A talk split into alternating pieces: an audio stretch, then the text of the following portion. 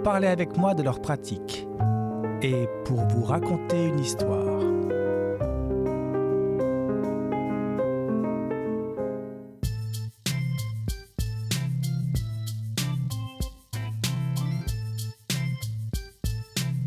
CIBL 101.5 Montréal.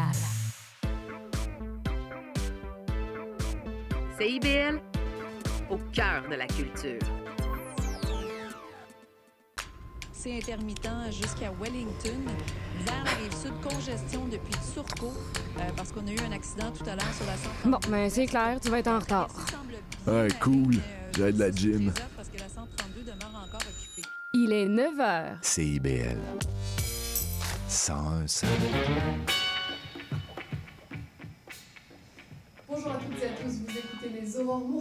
sur CIBL. Ici Charlène Caro, votre animatrice, ravie de vous retrouver en ce mardi 10 octobre. J'espère que vous avez passé une bonne fin de semaine et puis une bonne action de grâce. Aujourd'hui, on va parler de cinéma et puis on va rigoler avec nos deux chroniqueurs. Et puis on reçoit en entrevue les représentantes du Black Theatre Workshop d'abord et de la table des groupes de femmes ensuite. Alors que vous soyez au travail, sur la route ou bien tranquillement en train de vous réveiller, bienvenue sur les ondes de CIBL. Et puis dans l'actualité montréalaise, le festival Ramen Ramen a lieu en ce moment dans la ville et ce jusqu'au 22 octobre octobre. Vous l'aurez compris, c'est un festival qui célèbre le ramen, cette fameuse soupe de nouilles japonaise. Ça fait quelques années que le plat s'est développé de façon assez impressionnante dans plusieurs villes à travers le monde et notamment à Montréal où un grand nombre de personnes se sont laissées séduire par ce plat aux nombreuses saveurs. Plus concrètement, euh, pour vous donner une idée, le plat est constitué d'un bouillon qui peut être végétal ou à base de viande, agrémenté de nouilles, d'œufs, d'algues et de légumes. Et puis donc pour le festival, un ensemble de restaurants participants propose des ramen dans le cadre d'une sorte de concours où le public vote pour son ramen préféré. On peut citer euh, parmi, parmi nombreuses créations le hum, ramen au magret de canard ou encore celui au miso épicé. Et puis dans l'actualité, Montréal rend hommage aux victimes du conflit entre Israël et le Hamas. L'hôtel de ville a en effet retiré ses drapeaux pour commémorer les victimes des attaques terroristes et les violences en, Isra- en Israël euh, qui ont fait euh, 1400 morts jusqu'à maintenant. La mairesse Va- Valérie Plante a déclaré avoir une pensée pour les civils qui subissent les conséquences tragiques de ce conflit. On continue sur euh, CIBL avec l'entrevue de Sarah Labissière du programme de mentorat du Black Theatre Workshop.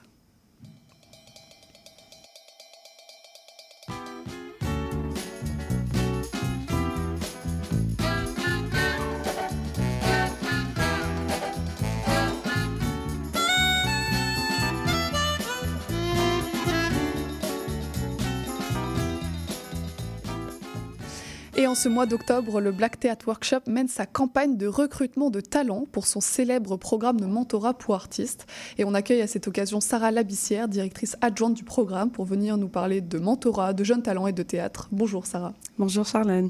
Alors pour parler un peu de votre théâtre, tout d'abord, le Black Theatre Workshop a pour but de promouvoir le travail des personnes noires ou issues de communautés euh, de la diaspora.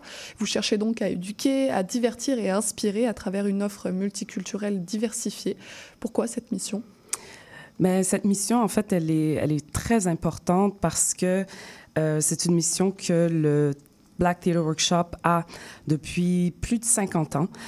Euh, on ne se le cachera pas, il y a quand même un manque de représentation des personnes de couleur, des personnes noires, des personnes euh, issues de communautés qui sont euh, marginalisées ou qui ne sont pas représentées. Donc, depuis, euh, grâce, je vais dire, au, travail qui a été fait par le Black Theatre Workshop, on a pu, à travers les années, euh, se représenter, raconter nos histoires, les partager. Et ça aide beaucoup les communautés, ça aide aussi les gens à recevoir et à mieux comprendre euh, ce qu'on vit, ce qu'on fait, ce qu'on représente. Donc, voilà. C'est ça, cette euh, représentation artistique diversifiée, elle est importante à la fois pour euh, les personnes issues des minorités et à la fois pour le grand public. Oui, tout à fait, parce que ça aide aussi à, à mieux se comprendre. Euh, quand on a la chance de, de présenter nos cultures, de, de, d'expliquer qui on est, raconter nos histoires nous-mêmes, euh, ben à ce moment-là, le narratif, il est beaucoup plus près de la réalité, parce Mhm. qu'on la vit et on, on, on peut se permettre de la, de la diffuser par nous-mêmes. Alors Montréal est une ville euh, connue euh, notamment pour être multiculturelle à travers une population, euh, des restaurants, une culture aux origines multiples. Est-ce que vous trouvez que la scène théâtrale montréalaise reflète assez bien cette multiculturalité ou pas encore? Je vous dirais que il y, a, il y a beaucoup d'efforts qui sont mis en place, et ça, je le reconnais, on peut le reconnaître, mais je pense qu'il y a encore beaucoup de travail à faire. Parce que oui, nous, c'est notre mission, mais c'est pas la mission, c'est pas au cœur de la mission de toutes les autres euh, compagnies de théâtre, puis on peut comprendre pourquoi dans certains cas, mais ça vient un peu justifier la, la présence, justement, du théâtre BTW et d'autres qui ont aussi une mission euh, similaire. Donc, euh, oui, je vous dirais que le, travail se fait. J'espère que ça va continuer. Mais nous, euh, c'est sûr qu'on lâche pas, puis on, veut en faire encore beaucoup plus. Euh, et puis, par curiosité, quel est le profil de votre public? Est-ce que vous le connaissez? Est-ce que c'est assez diversifié ou... Le public, je vous dirais qu'il est, bon, c'est sûr qu'il y a une concentration de, de, de, personnes noires. Je vous dirais le groupe LGBTQ+, aussi, qui nous suivent beaucoup, qui sont avec nous d'ailleurs, représentés par nous également. Euh, il y a d'autres communautés qui joignent à nous, toutes sortes de communautés culturelles. Je vous dirais que c'est quand même assez ouvert parce que les sujets, plus on avance dans le temps, plus les gens sont, à force de raconter nos histoires, en fait, plus les gens réalisent en fait qu'il y a entre les êtres humains, il y a beaucoup de points communs. On, on vit, on vient avoir plus d'intérêt à connaître l'histoire de l'autre et ça nous rapproche. Donc, euh, on, est, on est ouvert, mais oui, effectivement, avec une concentration parce qu'on parle de nous. Mhm. Alors, en plus des représentations euh, artistiques, vous proposez un programme de mentorat pour les artistes. Est-ce que vous pourriez euh, nous en dire un peu plus sur le concept? Oui, avec plaisir. En fait, c'est un programme qui existe depuis plus de 10 ans. En fait, on entame la 11e mhm. année. Et euh, cette année, il y a un petit changement qui se fait, mais à la base, euh, c'est un programme qui accueille les artistes émergents et les artistes expérimentés. Euh, au niveau du théâtre, bien sûr, la scène théâtrale. Et on, ce qu'on fait, en fait, c'est qu'on on, a des mentors qui viennent encadrer nos, euh, nos participants, ceux qui font partie du programme, pour euh, justement les aider, leur donner les ressources et les outils nécessaires pour pouvoir exercer euh, leurs fonctions au niveau du théâtre. Donc, euh, c'est un programme qui est très, très important, qui est très en demande aussi. On a en général beaucoup d'applications. Je vous dirais que dans les années précédentes, on s'est beaucoup concentré sur les acteurs parce que ce sont les gens qu'on voit. Mm-hmm. Et cette année, le petit changement dont je vous parlais, c'est parce qu'on veut vraiment accueillir les gens de l'arrière-scène. D'accord. Beaucoup, beaucoup. Donc, ici, on parle des auteurs, des régisseurs, des euh, directeurs techniques, euh, tout, tout ce beau monde des chorégraphes, les gens qui sont à l'arrière-plan et qui nous permettent de mettre le théâtre en avant-scène. Donc, euh, c'est un petit changement, mais en même temps, c'est un gros changement parce qu'on a remarqué que suite à la, la COVID, il y a eu beaucoup de ces gens-là qui ont quitté euh, déjà qu'il n'y en avait pas beaucoup de communautés noires qui étaient là. Donc, euh, il y, y, a un petit manque, ou je dirais même il y a un gros manque. Donc, maintenant, c'est vraiment pour aller... on va chercher ces gens-là. On essaie de les inciter, on leur dit, écoutez, venez nous voir. Nous, on va pouvoir, vu notre, euh, nos années d'expérience, tout ce qu'on a pu acquérir à travers le temps, ben, on veut vraiment utiliser nos ressources puis les mettre au profit de ces personnes-là.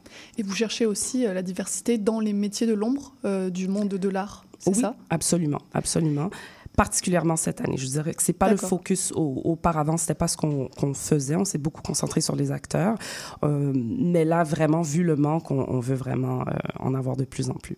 Et euh, les programmes de mentorat, c'est assez rare pour les, les, tout ce qui est métier technique. Vous parlez des régisseurs, de tous ceux qui s'occupent bah, de, de, choses pratiques.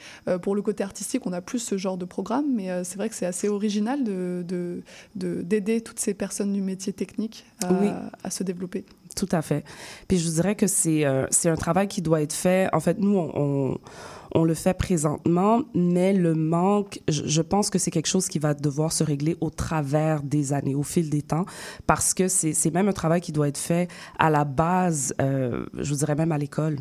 Inciter les gens à aller vers ces programmes-là parce qu'il n'y en a pas beaucoup. Il y en a beaucoup qui qui ont même pas connaissance. Ils savent même pas que ça existe. C'est pas des, des choses qui sont nécessairement euh, je vous dirais, populaire ou accessible même, mais de plus en plus, euh, je crois que les gens qui rentrent dans le théâtre, ben, ils, ils se rendent compte, OK, il y, y, a cette possibilité-là, mm -hmm. mais c'est une fois rentré euh, dans le domaine du théâtre qu'on qu le réalise. Et concrètement, euh, qui peut appliquer à ce programme de mentorat? Bon, c'est sûr que nous, dans le programme de mentorat, ce qu'on fait, on, on, prend, comme je disais, les artistes émergents et les artistes plus expérimentés. Donc, c'est des gens qui ont déjà des, euh, des, connaissances dans le théâtre, qui ont fait, euh, qui ont quand même un peu d'expérience, ils savent, ils connaissent la scène théâtrale et ils aimeraient se diriger, euh, soit avoir, euh, faire leur propre production. Les, autoprodu les autoproductions, c'est quelque chose qu'on pousse beaucoup parce que, encore une fois, ça permet aux gens de raconter leur histoire. On, on, accepte les auteurs, par exemple. On accepte aussi encore les acteurs, bien sûr, parce que ils sont avec nous depuis le début, donc on ne fait pas de rejet euh, à ce niveau-là. Mais on veut vraiment des personnes euh, au niveau technique, des personnes euh, qui veulent produire. Donc on va vraiment se concentrer sur le volet de production, de l'administration, pour qu'ils puissent mettre sur pied leur projet. Aussi des gens qui veulent, qui viennent avec un projet, ça c'est très important aussi.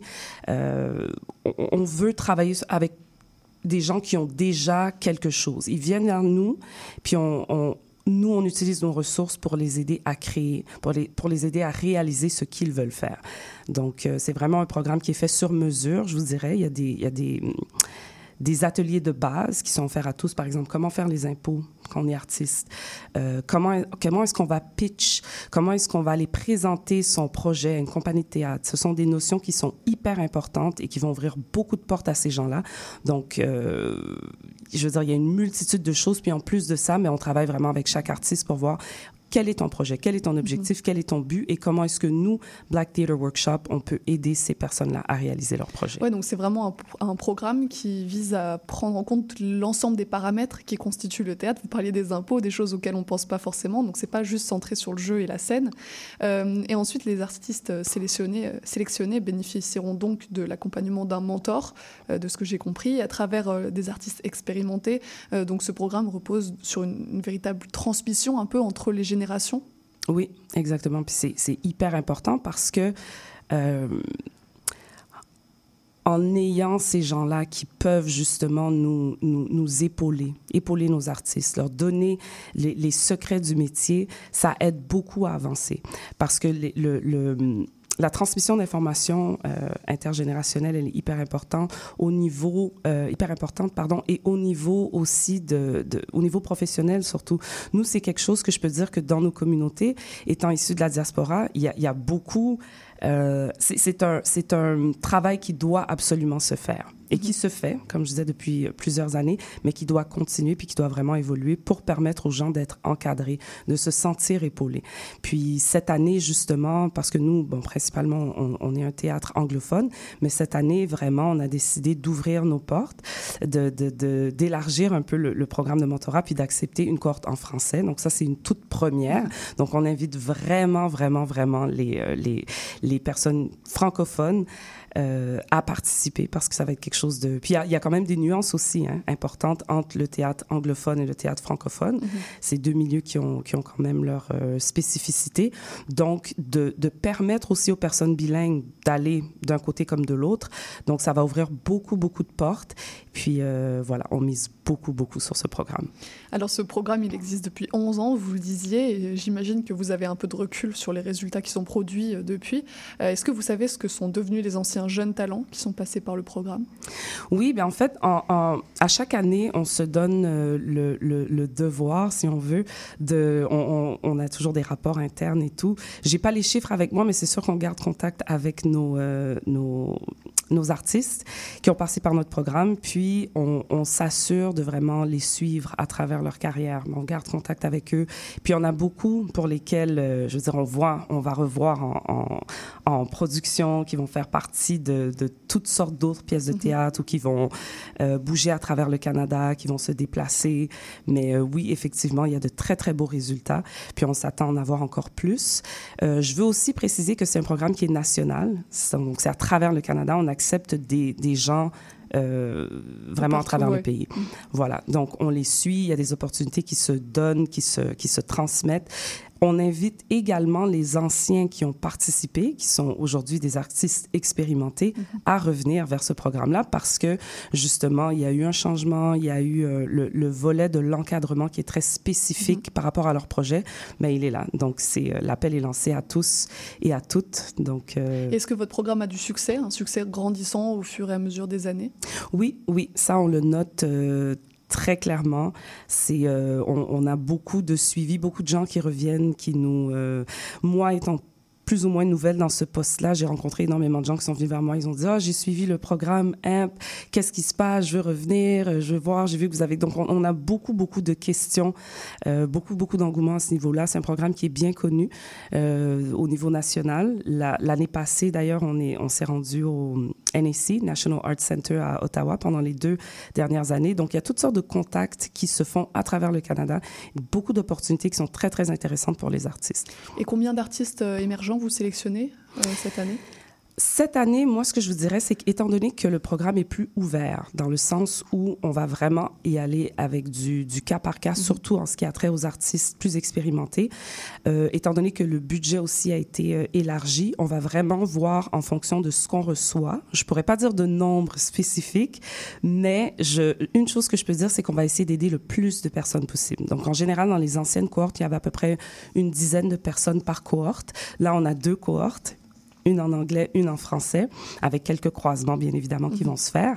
Mais euh, moi, je vous dirais que ça va être... Euh, on, espère pouvoir en prendre le plus possible. Très bien. Et pour revenir un peu à votre théâtre, je crois que votre nouvelle programmation pour la saison à venir sera bientôt dévoilée. Oui, oui, tout à fait. Donc ça, c'est... Euh, on a très hâte de, de faire l'annonce au grand public, puis bien sûr d'avoir de, les participations, puis de, de, les voir nous suivre. Donc, sur les réseaux sociaux, vraiment, euh, restez branchés parce que c'est là que ça va se passer. Très bien. Et eh ben, merci beaucoup, Sarah, d'être venue parler de votre théâtre et de ce programme de mentorat. On continue euh, sur CIBL avec la chronique satirique de Phil Meyer.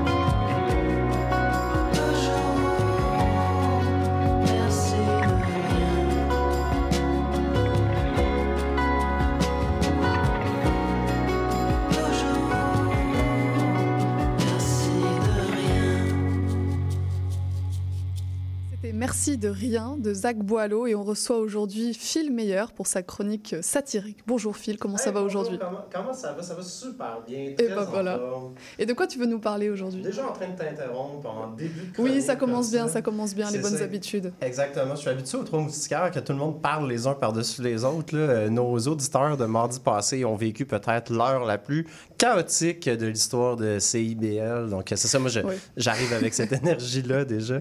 Euh, ben, tu sais, hein, moi, aujourd'hui, euh, tu sais, l'humour, c'est une question de timing. hein.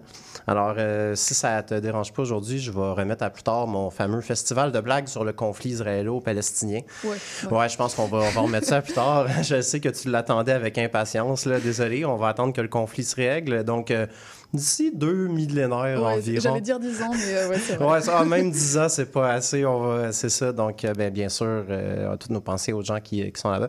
Euh, mais donc, c'était l'action de grâce euh, hier. Hein? Donc, euh, voici la liste des commerces qui étaient fermés. Donc, euh, Bibliothèque, Accès Montréal, Poste Canada. Euh, si vous vouliez y aller hier, ben désolé, c'était euh, impossible car c'était fermé. Euh, c'est dommage que ma chronique soit aujourd'hui, hein, le lendemain. Peut-être que les gens auraient aimé ça l'avoir euh, avant, mais bon, je me suis dit que c'était peut-être utile pour ceux qui aiment voyager dans le temps. Mais est-ce que Poste et Canada et bibliothèques sont pas fermés tous les lundis par hasard?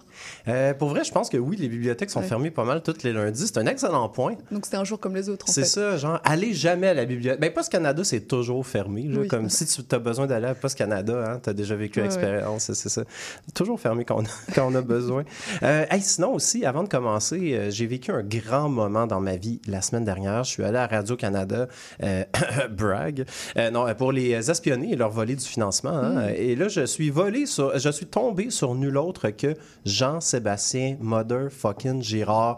C'est mon idole de radio. Euh, lui, il a commencé en bas de la chaîne alimentaire et aujourd'hui, c'est rendu un gros requin avec des grandes dents tranchantes. là.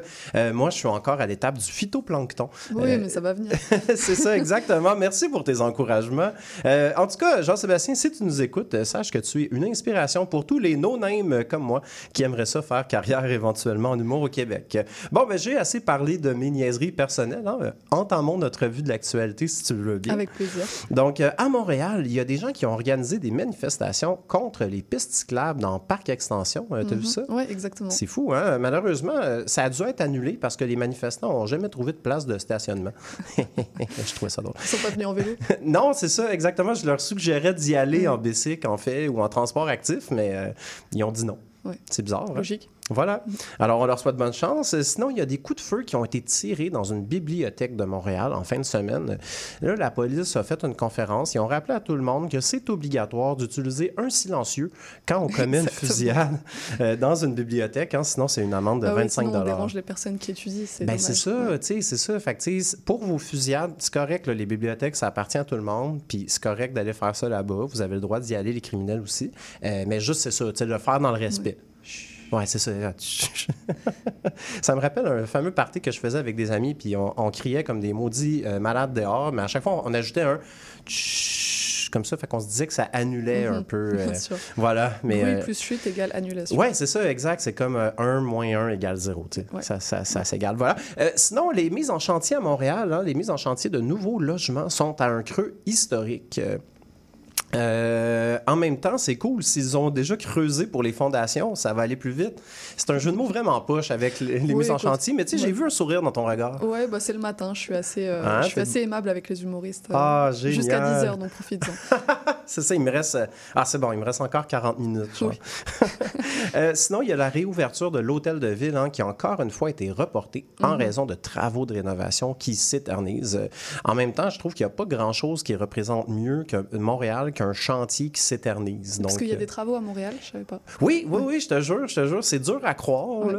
Euh, mais oui, oui, oui, il y en a. Hey, sur Rachel, tantôt, c'était incroyable. Ils ont comme bloqué la piste cyclable au complet euh, au nord du parc La Fontaine, mais il y a comme un endroit de 5 mètres où ils font des travaux, puis ils te font rouler comme sur Rachel, mais euh, comme à côté des, des bulldozers, genre, puis Mhm. des trucs. Ça n'a pas de sens. genre. Oui, ça permet de se réveiller tranquillement. Ouais, ouais, c'est ça. Tu roules le matin, puis là, t'as comme le marteau piqueur, tu sais. Puis juste avant, il y avait des policiers qui donnaient ce matin des, des contraventions au vélo. Euh, J'en ai vu un, tu sais, parce qu'il y avait des écouteurs. Puis tu sais, je comprends, c'est vrai que tu devrais pas porter d'écouteurs, mais la contravention pour porter des écouteurs à vélo est plus chère que pour faire un excès de vitesse dans une zone scolaire en char. Mais la musique, c'est dangereux, tu sais. Ben c'est ça, tu sais. je- Ouais, c'est ça, exact. Peut-être que si t'écoutes genre du death metal, là, tu mérites une Oui, peut-être une contravention. contravention par rapport à la musique qui est C'est écoutée, ça, une contravention de mauvais goût, Mhm. genre. c'est ça, exactement. La personne écoutait du pop des années 2000, là, tu sais. Euh, bon, voilà. Bon, Alors, ça, ça va quand même. J'aime bien ce style, alors doucement. oui, ah, ok, c'est bon, c'est bon. Mais moi, j'aime bien les, grands, les grandes chanteuses à voix là, de la Mhm. fin des années 90. Pour vrai, j'aime vraiment Oui. ça.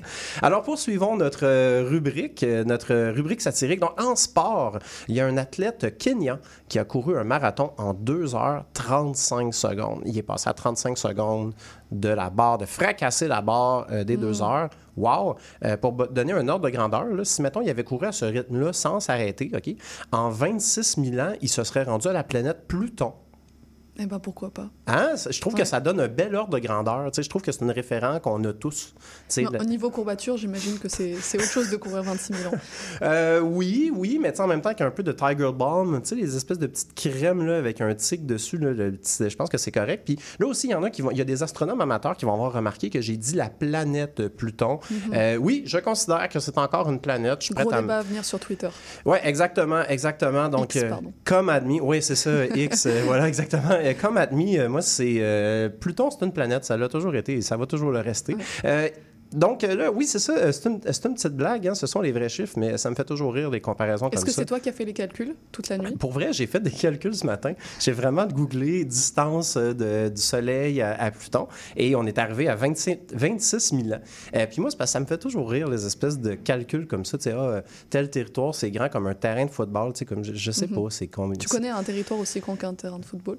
Ouais, mais c'est ça, tu sais, c'est comme. À part on- ton jardin. C'est ça, c'est parce qu'on a l'impression que c'est grand un terrain de football, mais c'est à cause du stade qui est alentour. Mais dans les faits, le Exactement. terrain de football, c'est ça, c'est pas si grand, là, c'est 100 mètres de long, puis genre 30 mètres de large. Mm. Fait que, en tout cas, euh, donc le, le terrain est super petit par rapport au stade. Enfin, donc tout ça pour dire qu'hier, j'ai couru 3 km, puis j'ai encore mal au dos ce matin. Nice. Euh, donc voilà qui fait le tour. Euh, On va parler un peu de télévision hein, à occupation double, Mhm. euh, que vous êtes tous accrochés au, euh, au, euh, à l'action euh, de cette télé-réalité. Donc il y a Alexandra et Marie-Lise qui tripent sur Antoine. Antoine tripe sur toutes les filles. Euh, Jérémy lui tripe sur Alexandra, mais Alexandra tripe pas sur Jérémy. Euh, et Anthony et Marie-André tripent eux ensemble, tandis que Laurence, elle, tripe sur personne. Euh, mon Dieu, on dirait le début d'une énigme. euh, Oui, genre, c'est- plus compliqué que tes calculs par rapport à Pluton. oui, hein, c'est ouais. ça, exactement. Genre de faire une espèce d'organigramme, Mhm. genre de tout ça. Euh, on dirait que c'est ça, c'est une énigme, genre un homme, un sac de grains, un renard et deux participants d'OD. C'est ça. veut traverser le pont, comment y arrive-t-il? Bon. Sinon, j'ai pas encore regardé un épisode de Si on s'aimait, euh, la Mhm. télé-réalité amoureuse aussi, mais euh, j'imagine qu'il y a des malaises. Euh, parce que j'ai vu les autres saisons. Je sais pas si tu as déjà écouté ça, mais c'est. moi, moi. Merci pour, pour ta recommandation. Je la suivrai. Alors, sinon, j'ai une, petite, euh, j'ai une petite rubrique éditoriale ce matin. Laissez-moi faire mon imitation euh, de d'Hugo Dumas. Bon, là, c'est sûr que je suis habillé comme en haillon. Là. Mais Lui, les gens il- ne voient pas, donc Mais c'est ça, on est à la radio, Mhm. fait que je me dis que c'est moins pire. Tu sais, lui, il est toujours en tuxedo, là, mais bon, euh, vous comprenez le principe. Euh, à tout le monde en parle cette semaine, ils ont accueilli Pinky Doll. Hein, Mhm. C'est une streameuse, une influenceuse qui interprète des personnages de jeux vidéo sur Twitch. Mhm. Est-ce que tu as vu ça? À vrai dire, non. C'est vraiment spécial quand même. Euh, dans le fond, quand on lui donne, mettons, un dollar, elle répète, mettons, ice cream, so good. C'est une citation d'un jeu vidéo. Euh, tu sais, quand Philippe Catherine, qui est invité là, ce- cette journée-là, et pas la personne la plus weird sur ton plateau, euh, c'est que tu as quand même un invité spécial euh, entre les mains. Euh, J'ai quand même trou- trouvé ça intéressant. Il y en a qui se sont outrés. Ah, ben là, ça sert à rien, c'est ridicule. Personnellement, je vois pas vraiment de différence. C'est un travail comme n'importe quoi. Il y a des gens qui sont payés dans les six chiffres pour inventer des slogans de yogourt ou pour nous convaincre d'acheter des VUS. Je trouve que Pinky Doll a plus de légitimité que les gens qui travaillent au département marketing de GMC. Voilà, c'est dit. C'est mon segment temps, éditorial. Voilà. On t'a senti finir le marathon de manière assez rapide, mais merci pour ce beau sprint. Merci Phil en tout cas d'être venu égayer notre matinée. On te retrouve dans deux semaines. Ça va être long, je crois, pour ta prochaine chronique. Oui, je le sais, mais j'ai déjà. Je suis déjà prêt. C'est bien. Bah, D'ici là, tu trouveras une, une bonne douzaine de blagues. Merci beaucoup et puis bonne journée. Merci, bonne journée à toi. Restez avec nous sur CIBL pour l'entrevue de Laura Carly, chargée de projet à la TGFM. Le bingo de CIBL arrive sur les ondes du 101.5 FM. Courez la chance de gagner 2500 dollars en prix. Procurez-vous une carte de bingo dans un commerce inscrit sur notre site web et branchez-vous sur le 101.5 FM. Pour connaître le point de vente le plus près de chez vous, consultez le CIBL101.5.com. Dès le 22 octobre, on joue au bingo de CIBL tous les dimanches dès 16h. La devise qui nous soutient n'est plus Québec, je me souviens. On va hurler et déconner pour dénoncer la société avec nous. Souvent ça dégénère. Dans le monde, il s'en passe des affaires. Sous le signe des moustiquaires, on a Les Trois Moustiquaires, mercredi 17h sur les ondes de CIBL. Chez Éducalois, On sait que la loi, c'est pas toujours facile à comprendre. mais nous sommes là pour vous aider à y voir plus clair. Alors arrête de tourner les coins ronds. Et renseigne-toi avec Angle droit Chaque mardi de 11h à 11h30. sur CIBL au 101.5, C'est un rendez-vous parce que savoir. c'est pouvoir. Intention Inc., c'est la célébration de l'entrepreneuriat sous toutes ses formes. Sophia Zito et moi-même, François Morin, allons à la rencontre des secrets les mieux gardés du Québec les jeudis de midi à 13h.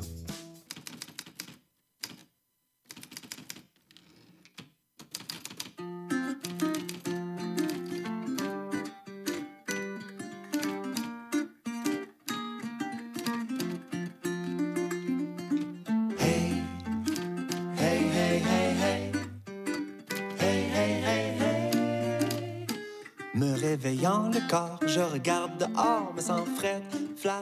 J'inspire fort et je me murmure à moi-même, je m'aime-tu encore? J'aperçois une fleur de beau lendemain, je m'empoigne le cœur à deux mains. Je pensais que mon avenir allait venir plus tard. Mais là, je me suis dit, hey,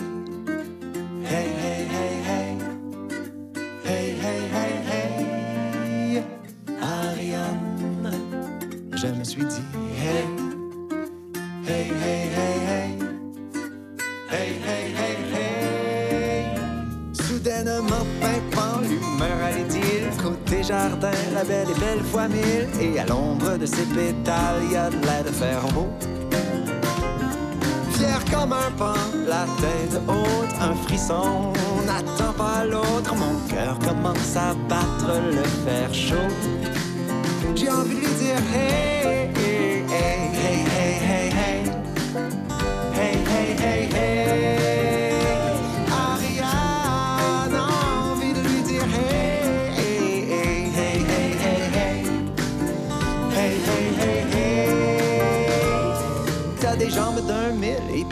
Deux, et puis des seins, tu perds de beaux grands yeux, et puis un smile qui donne envie de Frencher.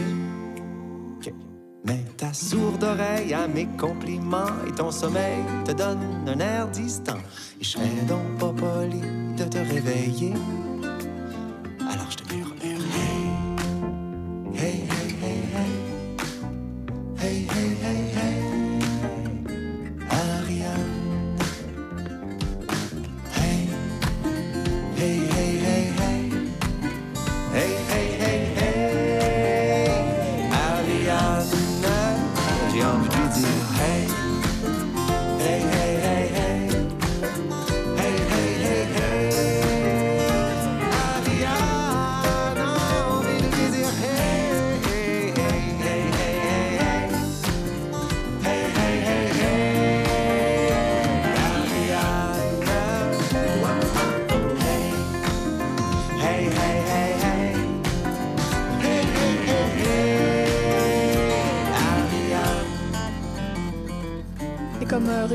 Dans les Aurores Montréal, où on présente un organisme montréalais et on reçoit aujourd'hui Marie Schultz, animatrice à la Fresque du Climat, une association qui vise à éduquer et à sensibiliser la population sur les enjeux climatiques. Bonjour Marie. Bonjour Charline. Est-ce que vous pourriez tout d'abord euh, nous présenter en, un peu plus en détail la mission de la fresque du climat? Oui, alors la fresque du climat, euh, donc c'est euh, c'est une association qui s'est donné vraiment la mission de faire connaître le contenu des rapports du GIEC. Donc le GIEC, euh, c'est le groupe d'experts euh, intergouvernementaux sur l'évolution du climat.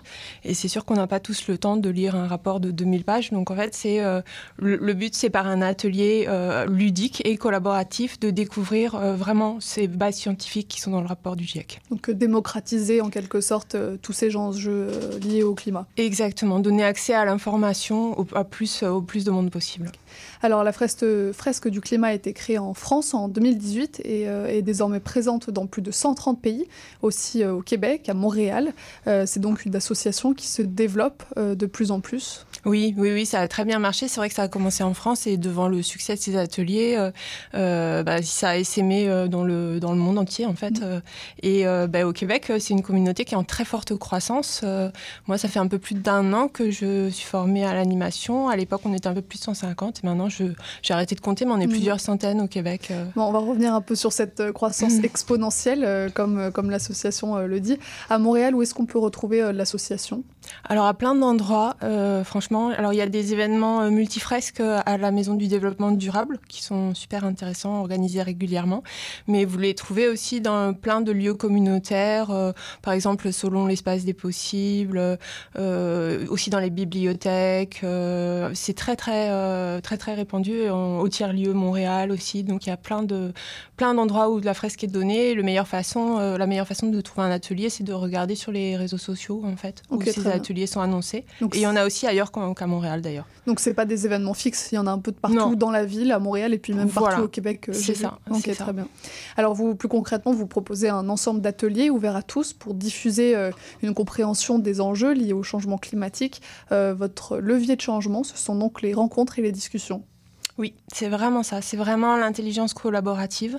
Euh, c'est pas une conférence de plus où on va s'asseoir et rester passif. C'est euh, euh, c'est un jeu avec des cartes, donc on manipule. Il y a une partie créative, on discute. Donc c'est vraiment cet aspect rencontre et euh, collaboration qui est, euh, qui est mis en avant. ouais. Et j'imagine qu'il y a des ateliers axés sur euh, diverses euh, thématiques. Est-ce que vous pouvez m'en citer euh, quelques-unes? Oui, parce que la fresque du climat a tellement bien fonctionné que ça a donné envie à plein d'autres personnes d'utiliser ce, beau- moyen. Donc il y a en particulier la fresque de la biodiversité, dont je suis animatrice aussi, euh, sur un enjeu un peu moins connu aujourd'hui malheureusement, mais tout aussi important. Mais il y en a plein d'autres. Il y en a sur, euh, il y a la fresque du numérique, la fresque de la mobilité, la fresque des nouveaux récits, euh, l'atelier de deux tonnes. Enfin, il y a vraiment, je crois qu'aujourd'hui il y a plus de 70 fresques qui existent. D'accord. Et donc vous, en tant qu'animatrice, vous avez vos spécialités Exactement. autour de la biodiversité. Alors, moi, c'est climat et biodiversité. Climat, voilà, très bien. ça. Et plus concrètement, en quoi consiste un atelier? Quelles sont les activités que vous développez? Vous, vous avez parlé des jeux de mais comment ça se déroule un atelier? Alors, un atelier, ça dure trois heures. Euh, ça se passe par petits groupes de 4 à 8 personnes. Euh, qui sont réunis à une table. Alors on peut animer plusieurs tables euh, ensemble, mais donc euh, par petits groupes. Et il y a plusieurs phases dans l'atelier. Il y a une phase vraiment, je, je parlais, c'est autour d'un jeu de cartes qui permet aux participants de discuter des liens souvent de cause à effet, des relations entre différents phénomènes, soit physiques pour le climat, soit plus liés pour la biodiversité, plus sur les écosystèmes, etc. Donc euh, de discuter des mécanismes, des liens dans, dans cet atelier-là. Et ensuite, il y a une partie plutôt créative et on termine par une partie euh, discussion, échange euh, qui est plus tournée vers euh, bah, repartir avec l'envie d'agir et euh, des idées d'action. Oui, c'est ça. Et d'où vient cette idée de d'éduquer sur les, gens, les enjeux pardon, climatiques Euh, C'est une problématique qui est encore mal comprise? Euh, ben, C'est-à-dire que mal comprise, je pense qu'elle est de mieux en mieux comprise, mais qu'il y a quand même globalement un déficit d'information Mhm. et que euh, être bien informé, c'est la première étape pour euh, se sentir capable d'agir. euh, et voilà, c'est ça, c'est comprendre pour agir. Et il y a vraiment cette, cette idée que plus on sera nombreux à comprendre ce qui se passe, ben, plus on sera nombreux à agir et plus on pourra aller vers un point de bascule euh, de la société. En fait, au final, c'est un sujet qui est assez pointu, tout ce qui est lié au climat. Vous parliez des 2000, rapports- euh, 2000 pages du rapport du GIEC. Donc, en fait, vous, vous, permettez de, vous me permettez de simplifier, de rendre euh, possible l'accès à tous ces savoirs pour mieux agir euh, par la suite. Voilà, et il faut aussi le voir comme un point de départ, je pense, parce que c'est une première façon de comprendre pour donner envie de s'informer plus, de creuser plus les sujets, etc. Mais ça donne une très très bonne première vision d'ensemble, en fait. Et donc votre, obje- euh, votre objectif par la suite, c'est euh, de mettre en place des actions euh, concrètes, puisque à travers euh, la sensibilisation de la population, vous cherchez à former une chaîne d'acteurs de changement. Euh, vous estimez donc que les citoyens ont un rôle à jouer dans cette crise climatique? Oui, tout à fait. Euh, je pense que tout le monde a un rôle à jouer, en fait. Euh, les collectivités, les entreprises, euh, mais aussi les citoyens. Et que d'ailleurs, en fait, le fait de mettre en mouvement une partie de la population fait bouger le reste. Donc oui, je pense que chacun a vraiment un rôle à jouer. Les citoyens estiment parfois euh, qu'il n'est pas possible de changer les choses à leur échelle et que leurs bonnes actions seront annulées par, euh, par exemple, des multinationales ou des États qui polluent massivement. Vous leur répondez quoi à ceux qui sont découragés ou ceux qui ne croient pas à l'action euh, individuelle? Ben, que je les comprends parce que c'est une phase que j'ai un peu traversée moi-même, mais en même temps, je pense que j'ai arrêté de me dire euh, que d'avoir cette impression que mes actions ne permettaient pas de tout changer. Je me suis dit, ok, c'est vrai, mais par contre, je peux agir sur des tas de choses en fait. Et donc, quand on change ce, regard-là et qu'on commence à se mettre en action, ça a été mon cas. On commence par des petites choses, puis on se rend compte qu'on peut faire des choses qui ont plus d'impact euh, et qui finalement vont toucher les collectivités et les entreprises aussi, parce que chaque citoyen, enfin beaucoup de citoyens sont impliqués dans des entreprises, tout le monde peut s'impliquer dans son quartier, dans sa collectivité. Donc en fait, tout ça, c'est très lié. Et ce genre d'action individuelle, ça consiste en quoi? Vous avez des exemples de ces petits gestes au quotidien comme on en parle souvent? Oui, alors euh, euh, ce qui est important pour moi, c'est de reconnaître que euh, ces sujets demandent un cheminement personnel et qu'on est tous à des, à des stades différents sur notre chemin. Et euh, dans les ateliers, on a aussi bien des gens qui vont commencer à leur niveau à trier des déchets, euh, faire attention à ce qu'ils achètent, à leur alimentation. C'est des beaux gestes et c'est très important. C'est un bon point de départ. En général, moi, j'ai commencé par ça. Et puis après, on se dit, ah oui, mais je pourrais faire ça encore, ça encore. Et après, c'est la question de l'impact. Qu'est-ce qui a le plus d'impact? Mais je pense qu'il n'y a pas une bonne action, en fait. Je pense que ce qui est important, c'est de se mettre en mouvement. Et que, et que bah, une fois que le mouvement est parti, bah, c'est gagné parce qu'en fait, ça, ça avance euh, comme Ouais, chacun peut le faire. C'est ça, en fait, bah, malgré le, le caractère mondial des changements climatiques, vous euh, et votre association, vous agissez à l'échelle locale, voire micro-locale, à coup d'ateliers de 4-8 personnes. Euh, vous adoptez donc une approche qui est personnalisée, qui est humaine, face à un problème qui est global au final. Oui, mais une chose qui est importante, c'est vraiment l'effet boule de neige. Parce qu'en Oui, fait, moi, je, je, je suis devenue animatrice alors que j'ai pas de compétences particulières sur le, sur le climat et sur la biodiversité. Ce qui se passe, c'est qu'une fois qu'on fait cet atelier, une des actions qui est proposée, c'est de devenir soi-même animateur. Et donc, en fait, c'est ça qui a permis un développement si rapide en fait, de, cette, de cet atelier. C'est que à chaque Enfin, peut-être pas à chaque atelier, mais très très souvent, des gens décident de devenir eux-mêmes animateurs et c'est ça qui permet cette accélération incroyable. Oui, et puis malgré cette approche euh, individualisée, l'association a tout de même rejoint euh, plus de 1 million de personnes Mm, à travers le monde. Donc à coup de- d'ateliers de, 8 personnes, on, on arrive euh, à faire les comptes. Euh, et je voulais savoir aussi quel était le profil des personnes qui participent aux ateliers. C'est des connaisseurs, des curieux, en termes d'âge, de milieu, qu'est-ce qu'on peut retrouver? Alors honnêtement, euh, là, là, ça s'adresse à tout le monde. On peut, euh, on peut avoir à la fois des gens qui euh, n'y connaissent vraiment rien et des gens qui se sentent déjà spécialistes et qui sont sensibilisés, mais ça apportera quelque chose à tout le monde. Et euh, c'est déployé aujourd'hui euh, bah, à la fois dans le, dans, dans le milieu grand public, donc là c'est plutôt sur la base du volontariat, mais par contre c'est déployé aussi en entreprise euh, de façon systématique, donc avec des gens qui ont moins envie d'être là, etc. On a une variété de profils qui est énorme et c'est ça aussi qui fait la richesse de ces ateliers. Euh, un atelier qui se passe bien, c'est aussi un atelier où il y a des interactions entre des gens qui ne sont pas euh, dans les mêmes contextes. Et euh, moi, les ateliers que j'ai vraiment aimé animer, c'était par exemple euh, quand il y a eu des discussions intergénérationnelles ou alors des gens qui venaient d'environnements complètement différents. C'est ça qui donne aussi la richesse de ces discussions. Donc vraiment, ça s'adresse à tout le monde. Et vous parlez de ces personnes qui n'avaient pas forcément envie d'être là, qui sont contraintes par exemple à venir par leur entreprise. Est-ce qu'à la fin, vous arrivez à les convaincre de l'utilité de votre mission?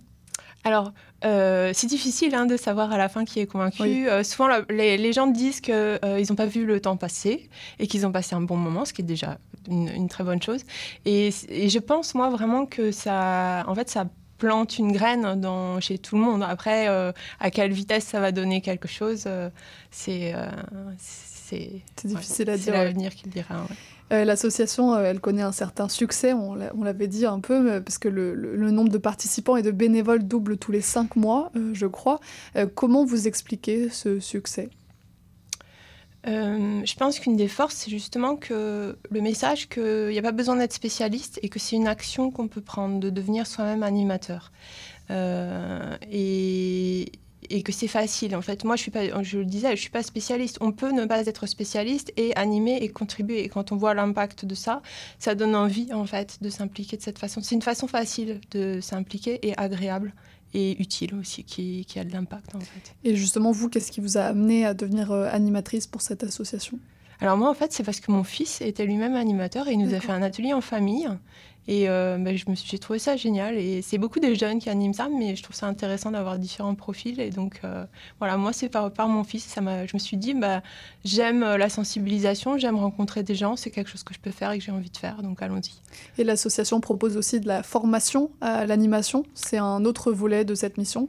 C'est quelque Oui. chose qui vous a apporté d'avoir ce, ce genre de formation? Oui, alors la, formation pour devenir animateur, elle est assez euh, accessible et rapide.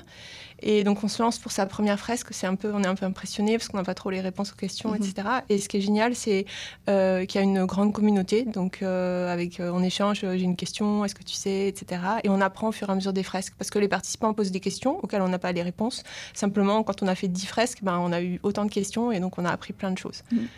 Et vous, qu'est-ce que ces échanges vous apportent, ce côté humain? Moi, je, trouve ça vraiment. euh, Il n'y a, aucune monotonie dans les fresques euh, parce que ce qui se passe dépend vraiment des gens. Euh, je suis touchée de, que les gens partagent ce qu'ils ressentent par rapport à la crise climatique et, euh, toutes les bonnes idées qui sont partagées, toutes les énergies, toutes les émotions. euh, tout ça, ça me, du point de vue humain, je trouve ça très très riche. Et justement, est-ce qu'il y aurait un atelier euh, qui vous a marqué, que vous auriez en tête? Euh, un particulièrement, mais je disais, euh. oui, je disais tout à l'heure euh, un atelier où il y a eu plusieurs générations en fait, Mhm. et ça revient un peu à ce que la question de tout à l'heure sur les petits gestes. en fait, il y, a- il y avait des très jeunes, enfin très jeunes, 18 ans, qui étaient vraiment engagés dans des manifestations, des associations, du militantisme, et des plus anciens qui étaient plutôt dans du tri des déchets, etc. Et c'était super chouette d'avoir les échanges et de voir les chemins parcourus différents et que tout ça c'était complémentaire finalement. Et euh, pour finir, qu'est-ce que vous aimeriez dire aux auditeurs, aux auditrices qui nous écoutent pour leur donner envie de participer à ces ateliers? Mais surtout, n'hésitez pas, il y en a partout euh, de proposer. C'est passer un bon moment, euh, apprendre plein de choses et euh, avec une richesse euh, d'échange. euh, je pense qu'on a tous euh, besoin d'échanger sur ces sujets, que c'est toujours des bonnes, euh, des bonnes occasions de le faire. Donc, euh, lancez-vous vraiment. Eh ben, merci beaucoup euh, Marie d'être venue nous parler de votre mission au sein de l'association La Fresque du, du Climat. On peut vous retrouver sur euh, Facebook, c'est ça? Euh, L'association, oui, voilà, sur Facebook, euh, sur, euh, sur Instagram, sur. LinkedIn. Pour retrouver toutes les voilà, informations. Très bien. ouais. Eh ben, merci beaucoup d'être passé, puis bonne journée. Merci Charline. Une courte pause musicale et puis on continue l'émission sur CIBL.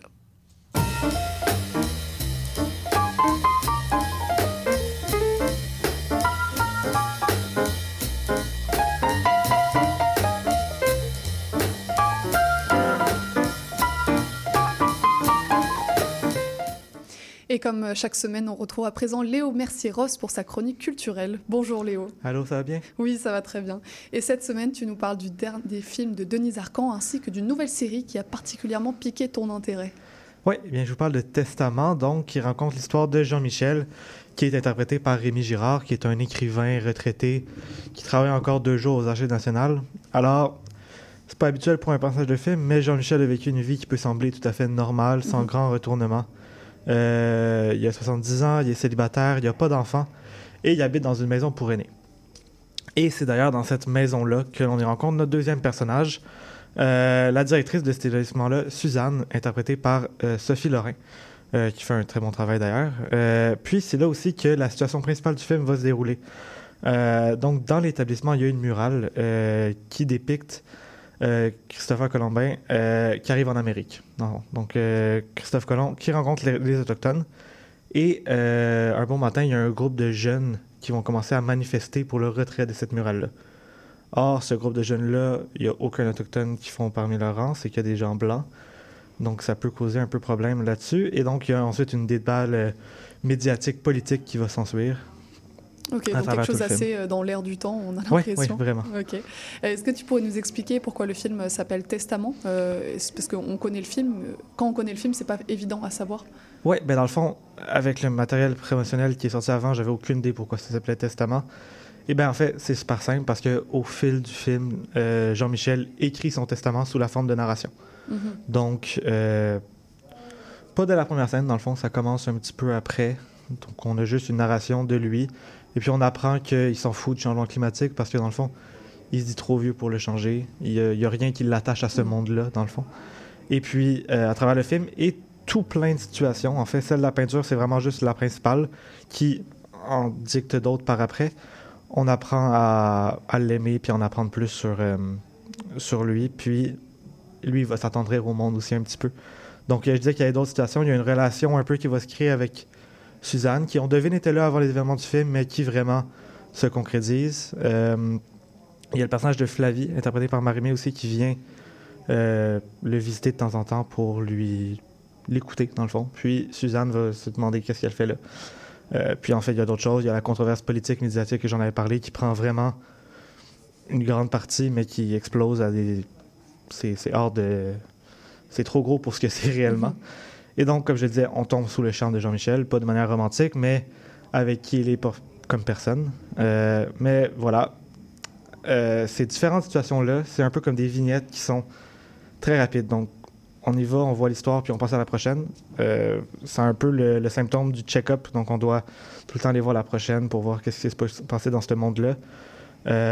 Donc, même si on voudrait avoir un petit peu plus de chacune des histoires, à la fin, ça fait un, un tout super fort qui fonctionne vraiment bien. Et donc, il y, a une- il y a une critique sociale qui n'est clairement pas cachée. Ça donne quoi incorporé dans ce film-là? Ouais, ben, c'est pas caché du tout. En fait, euh, dans les premières minutes, ça le voit. Donc, euh, les politiciens, ils sont ramassés assez solides. Euh, il y a des scènes qui se passent dans l'Assemblée nationale qui sont d'ailleurs filmées Mm. de très mauvaise qualité. Et c'est super drôle parce que c'est c'est ça, regarder l'Assemblée nationale depuis euh, une écran de télévision. Et donc, dans le background, il y a quelqu'un qui dort, il y a une politicienne qui fait un changement de chapeau dès que la situation médiatique change, Mhm. passer du côté du ministère de la Santé, du ministère de la Culture. Euh, dans la situation de la peinture, justement, euh, les, les woke, comme je le disais, qui sont un peu critiqués par le fait qu'ils sont. euh, ils n'ont aucun lien avec la situation dans laquelle ils critiquent. D'ailleurs, Jean-Michel va aller chercher une représentante Mohawk pour aller euh, voir c'est quoi le problème. Puis elle dicte une critique de cette peinture-là qui n'est pas du tout la même Mm. Que ces gens-là. Et ces gens-là vont juste simplement euh, s'en foutre. en Donc, fait. une critique sociale assez nuancée, j'ai l'impression. oui, et qu'il fait tout avec humour, en fait. Euh, et ce qui peut sortir un peu bizarre pour certaines situations, mais ça fonctionne super bien parce que c'est drôle, on en rit. Euh, Il y a une personne dans la, dans la maison d'aînés qui devient non-binaire à travers le film. Et c'est une petite scène, mais euh, c'est total avec humour. Jean-Michel, il corrige la- une personne pour tout le temps aller avec des, des termes neutres. Euh, c'est drôle, puis ça éduque aussi. Puis ça, ça montre une espèce, tu sais, Denis Arcand, il, il a 82 ans, je pense, donc euh, il traite de ces sujets-là avec son regard, qui on pourrait penser qu'il est un peu euh, outdated, mais qu'il le fait avec une, une belle simplicité qui fonctionne super bien. Alors, tu mentionnais euh, il y a quelques semaines que presque la moitié du star business euh, québécois était dans le film Les Hommes de ma mère, dont tu nous avais parlé. Euh, pour euh, Testament, on pourrait pratiquement dire que l'autre moitié s'y retrouve euh, dans, dans une histoire autant centrée sur un personnage. Comment euh, Denis Arcand a, a arrivé à, à jongler avec autant euh, de personnages? Ah ouais, ben, comme je disais, les vignettes, dans le fond, c'est comme ça. Il n'y a aucun personnage qui arrive à la hauteur de Mhm. Jean-Michel et de Suzanne. Euh, mais dans le fond, c'est parce que la majorité, c'est des petits caméos. Euh, je ne vais pas tous les révéler parce qu'il y en a que ça fait plaisir de voir à Mhm. l'écran. Euh, donc, par exemple, il y a Caroline Néron qui joue une ministre de la Santé qui est assez présente. Un petit peu décevant, il y a Guylaine Tremblay qui joue juste un petit peu un rôle d'une veuve qui est dépressive, un peu trop caricaturale pour elle, elle est capable de bien plus, on le sait. Mais aussi, il y a des, petits, il y a des petites pépites comme Denis Bouchard et René Richard Cyr qui font un duo de fonctionnaires du ministre de la Culture, dans le fond, qui critiquent les- la, la culture des politiciens. Donc, euh, ils viennent à la rencontre de Suzanne. C'est une scène bonbon, ils sont excellents. Euh, mais il ne reste pas plus que ça avant ou après. Donc, il y a plein de petits moments avec des petits personnages qui font plaisir. Mais vraiment, ça fonctionne parce que le, le cœur du film se base sur Jean-Michel et sa relation avec tous ces événements-là. Et au vu de ton enthousiasme, j'imagine que tu recommandes aux Oui. auditeurs. Euh, j'ai lu quelques critiques qui étaient pas autant positives, mais moi j'ai vraiment bien apprécié.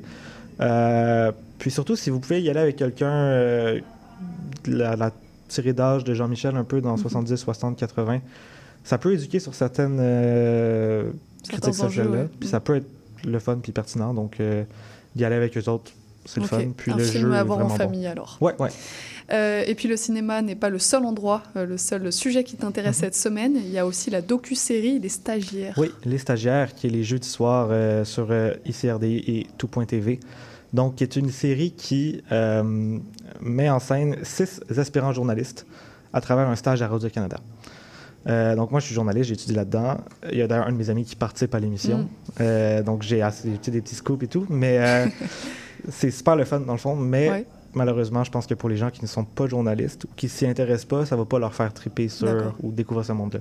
Est-ce que c'est un peu euh, type euh, télé-réalité avec des petits bad buzz, des petits dramas Ben, ou c'est juste euh, très sérieux? Pas du tout. D'accord. Euh, il essaye justement, c'est vraiment un point de la production, de ne pas aller dans la réalité, d'écrire D'accord. ça comme une docu-série.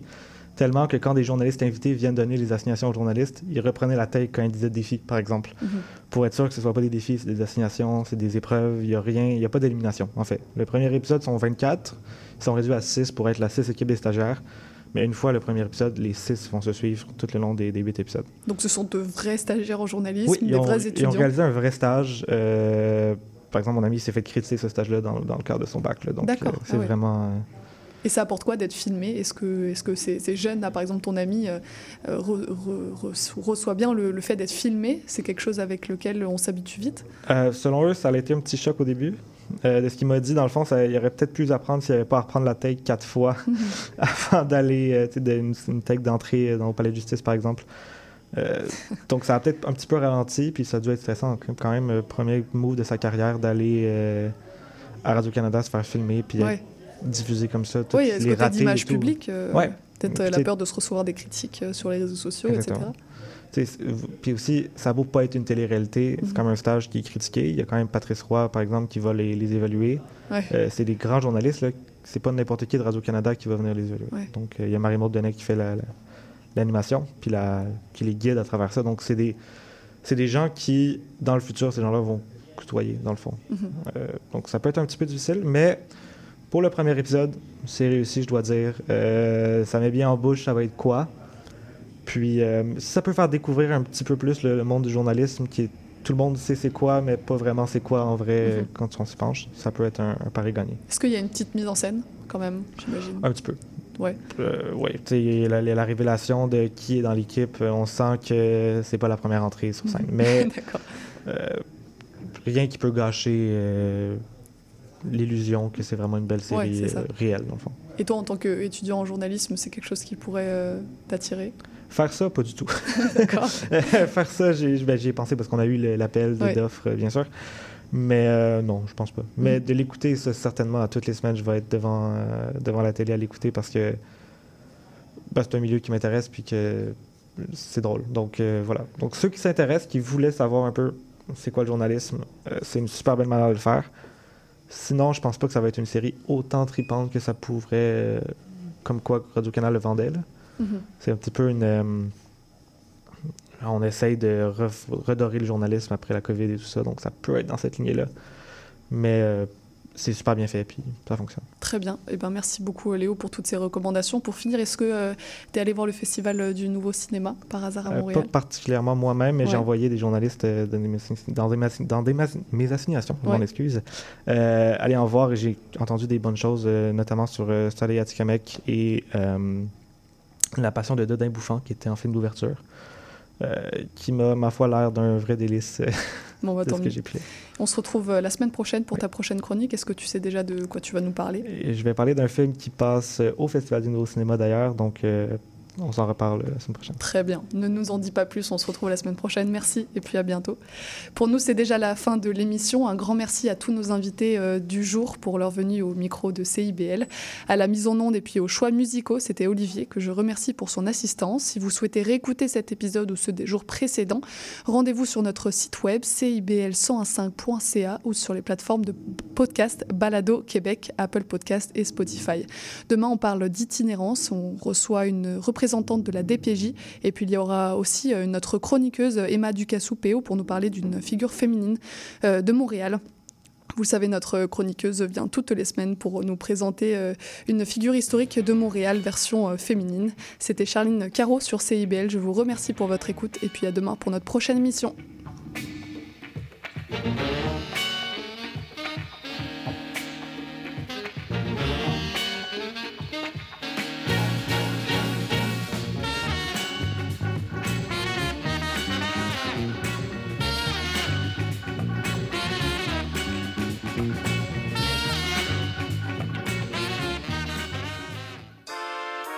Le bingo de CIBL arrive sur les ondes du 101.5 FM.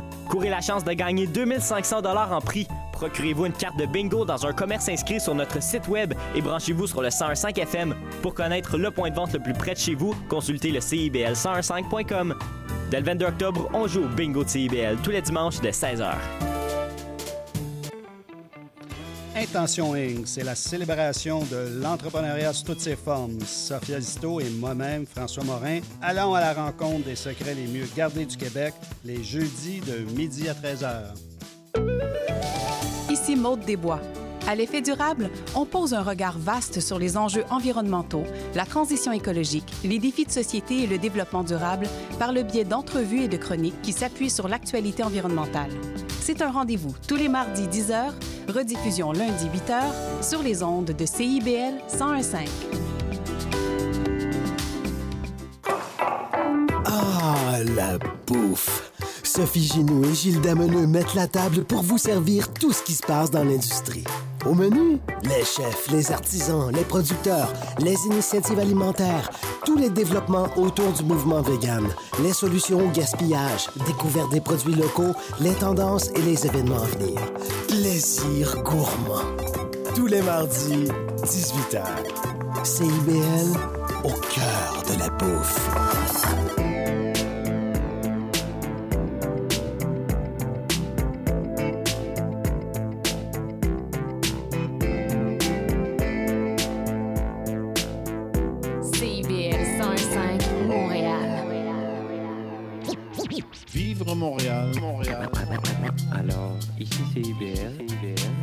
On entre en onde bientôt.